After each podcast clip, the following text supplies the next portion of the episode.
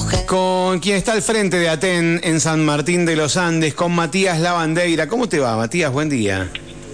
May Marito, May a, a toda la audiencia. Gracias por, esta comunicación. Gracias a vos por atendernos, Matías. Bueno, eh, te molestamos porque queremos conocer un poquito cuál es, eh, qué, es lo que nos podés contar vos desde el gremio eh, con lo que está pasando respecto a, la falta de docentes para cubrir las nuevas materias este, en este nuevo, en esta nueva escuela secundaria que, tenemos en la provincia de Neuquén. Sabemos que están faltando y, desde el inicio de clases, que fue el primero de marzo, todavía hay muchas materias que no están cubiertas y hay muchos alumnos y alumnos que no tienen clases en esas materias.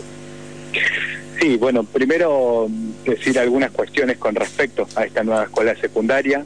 Eh, hace más de seis años ya se lleva adelante todo un proceso de construcción curricular, digo, hablo de construcción curricular porque la escuela secundaria neuquina no tenía una currícula, cada escuela tenía su plan de estudios, teníamos casi un plan de estudios por escuela, 140 planes de estudios, 140 y pico de escuelas, ese era el promedio antes del el inicio de todo este diseño curricular, ¿no?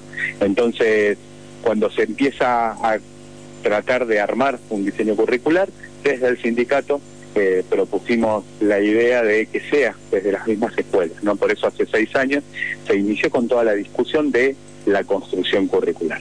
¿Por qué hago esta pequeña historización que tuvo un montón de idas y vueltas? Porque desde ese momento hasta acá hubo un montón de trabajo ¿no? de compañeros, de compañeras que fue sistematizando y generando esta construcción curricular que hoy ya se implementó. Eh, pero a lo largo de todo eso siempre está el mismo faltante, ¿no? el mismo ausente que termina siendo la previsión del gobierno provincial. Digo, hace seis años iniciamos, más o menos hace tres, cuatro ya se tenían algunas ideas de los ciclos básicos, después se trabajaron con los ciclos orientados. Ya en ese momento se sabía que se iban a necesitar profes de materias específicas. Ahí es donde la previsión del Estado vuelve a fallar. Nosotros tenemos un montón de áreas que, que no pueden ser cubiertas porque no tenemos docentes con especificidad para esa para esas materias. Tenemos, conlleva eso.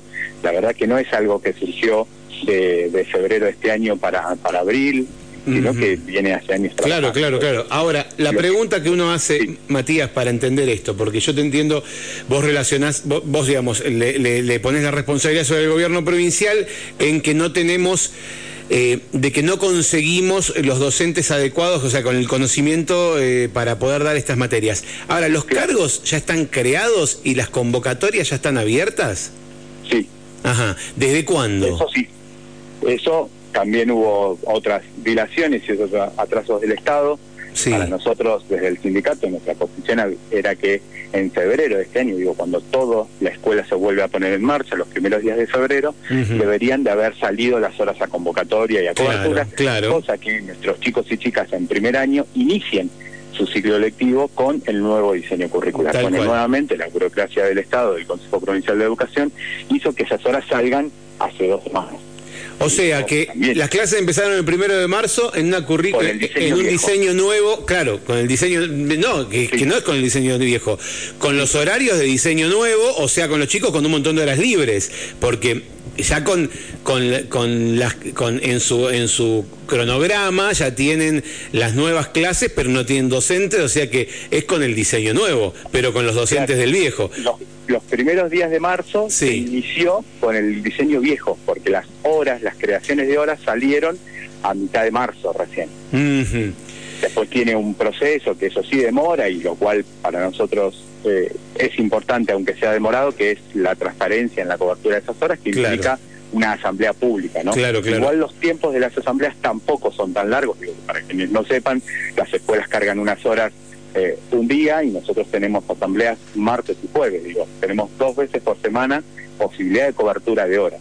No es que tiene que pasar 15 días para que la hora se cubra, sino que tenemos una celeridad en ese proceso que tiene un grado de transparencia con un sistema digital, digo, hay varias cosas que permite esa transparencia. Y ahora la eh, dilación, eh, la creación de esas horas hizo que todo esto esté pasando ahora y no en febrero. Y no en febrero, tal cual. y ahora, ¿se explicó por qué no se crearon las horas? ¿Hubo alguna, alguna argumentación a eso? No, la única argumentación son las dilaciones burocráticas, que el papel está acá, que el papel está allá, que ya va a salir, que la resolución, que, el, que Hacienda, que falta la firma. Siempre la respuesta es el está basada en el propio sistema burocrático. Bien, y para terminar de sí, para terminar de entender esto, las horas ya están creadas, la convocatoria está abierta y ahora ¿qué, eh, ¿en qué instancia estamos? ¿Estamos esperando que aparezcan profesores que tomes, eh, que tomen esas horas?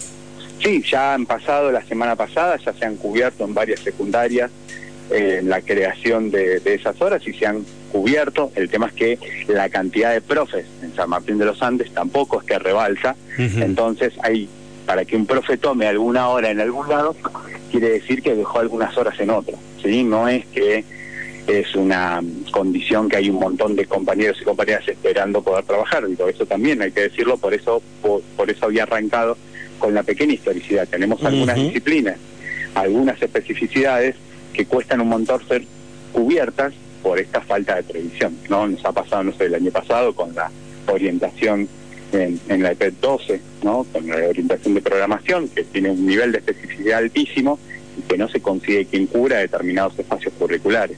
Digo, cuando el Estado propone una orientación y propone, tiene que pensarlo no solo en los chicos y las chicas que quieran transitarlo, sino también en los docentes que tienen que dar esos espacios curriculares. Digamos, eso se puede trabajar del Estado, tenemos profesorados, tenemos IFD en toda la provincia, para poder generar esas carreras que nos hacen falta le faltan profe de filosofía, generemos la carrera de filosofía. Claro, pero igual necesitas mínimo 3, 4 años para, para, Por eso hice la forma claro. diseño curricular que fue hace 6 años Que fue hace 6 años, tal cual. Eh, decime, ¿y por qué, por ejemplo...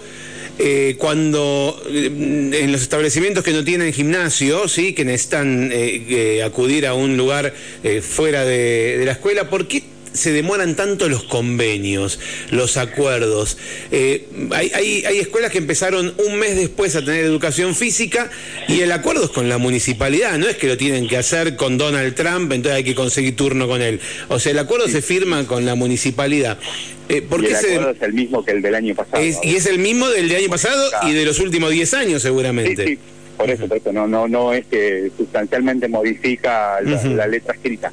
La verdad es que, vuelvo a lo mismo, se reduce en la falta de previsión de este Consejo Provincial de Educación a dar respuestas verdaderas a las necesidades de las escuelas. Digo, es el día de hoy que el CIAR, digamos, me, corro de la escuela secundaria, pero el CIAR es una institución de nuestra localidad que trabaja en todos los barrios, todavía hoy tiene un montón de convenios sin firmar con la municipalidad, como el del Arenal con la, con la UAF, digamos, es hoy todavía, ¿no? Ya estamos a fin de abril y todavía no puede empezar en el Arenal porque el convenio no está firmado con la municipalidad. Digo, y ese convenio viene siendo hace 12 años en ese lugar.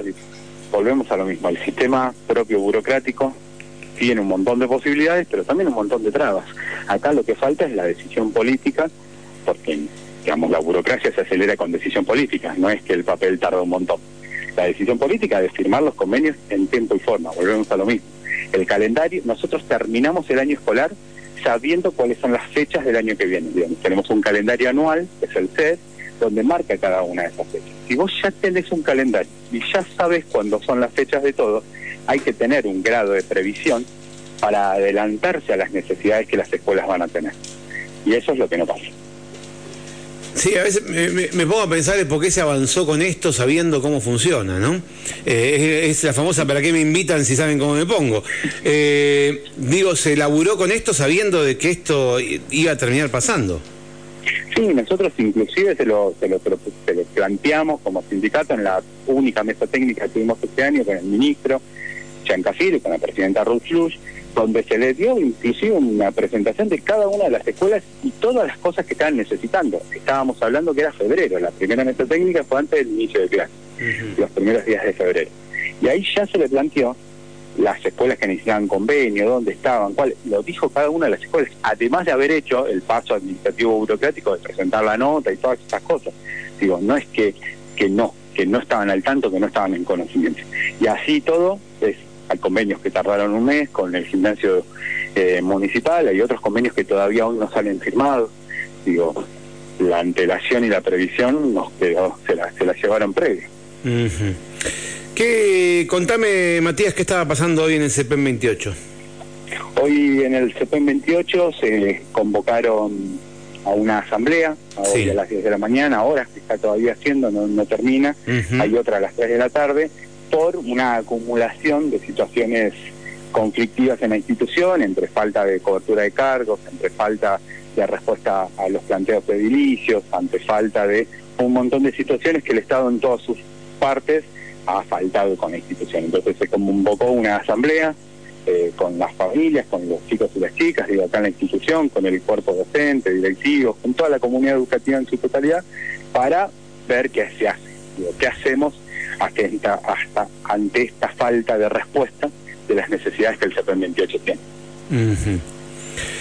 Eh, bien. Todavía no ha tomado resolución porque claro, claro, porque no terminó todavía. Claro, está haciendo, todavía no. Por eso, por eso me quedé pensando. Sí, no te iba a preguntar, no te iba a preguntar eso. Eh, ¿cómo, ¿Cómo van a, qué, resuelven? Decime, mm, ¿cómo, ¿cómo estamos en cuanto a, escuelas en general eh, en, en lo edilicio hoy? Bueno, tenemos varias situaciones difíciles Hoy tenemos institución como el Jardín 63 que no tiene clases. Todas las escuelas que tenemos, tenemos dos escuelas sin presencialidad. Una es ya la histórica en conflicto, ¿no? Pailamenuco, la escuela 161 de Pailamenuco, que todavía no tiene su edificio, que sigue, sigue esperando la entrega del mismo, que hubo una entrega provisoria, que fue un desastre, que estaba todo mal, que tuvieron que rearreglar todo lo que habían hecho, tuvieron que volver a hacer. Esperemos que eso en el corto plazo se entregue. Tenemos mañana una nueva, un nuevo encuentro en la escuela para ver si ya está todo listo y la semana que viene pueden comenzar. Y la otra que está en conflicto sin presencialidad es el Jardín 63. El último edificio entregado en San Martín de los Andes ya tiene problemas de obra. No tiene caldera, la caldera pierde, tiene dificultades con las aberturas, tiene ventanas que están mal selladas, digo, en chacra en Cordones de Chapelco hay mucho viento, hay mucho mucho polvo y eso filtra por todos lados. Digo, las ventanas supuestamente estaban selladas y se llena de tierra por todos lados. Hay faltas de, obra que, no están, que nunca estuvieron, el cerco perimetral en las condiciones que tiene que estar, eh, escaleras que no están en el acceso a la sala de máquinas. Digo, hay una cantidad de cosas en el último edificio entregado en San Martín de los Andes que están presentando ese, ese jardín. Por eso están sin falta de clases, digamos, están sin presencialidad, sin clases, porque hoy no tienen caldera. más allá de la cantidad de cosas, el puntual es eso.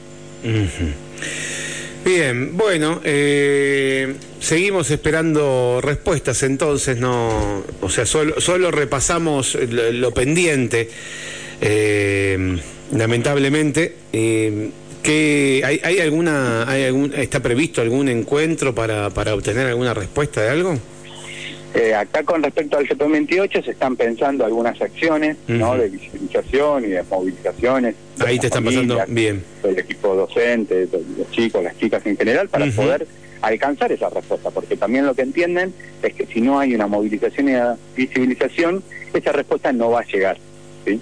Claro. Eso es a priori lo que en esta institución está. En Paila Menuco se vienen visibilizando hace un montón eh, con, esa comunidad educativa que está presentando eh, un, plan de trabajo y que el día viernes estaría como la entrega. Yo siempre lo pongo en potencial porque ya hemos tenido malas experiencias ahí en Paila Menuco.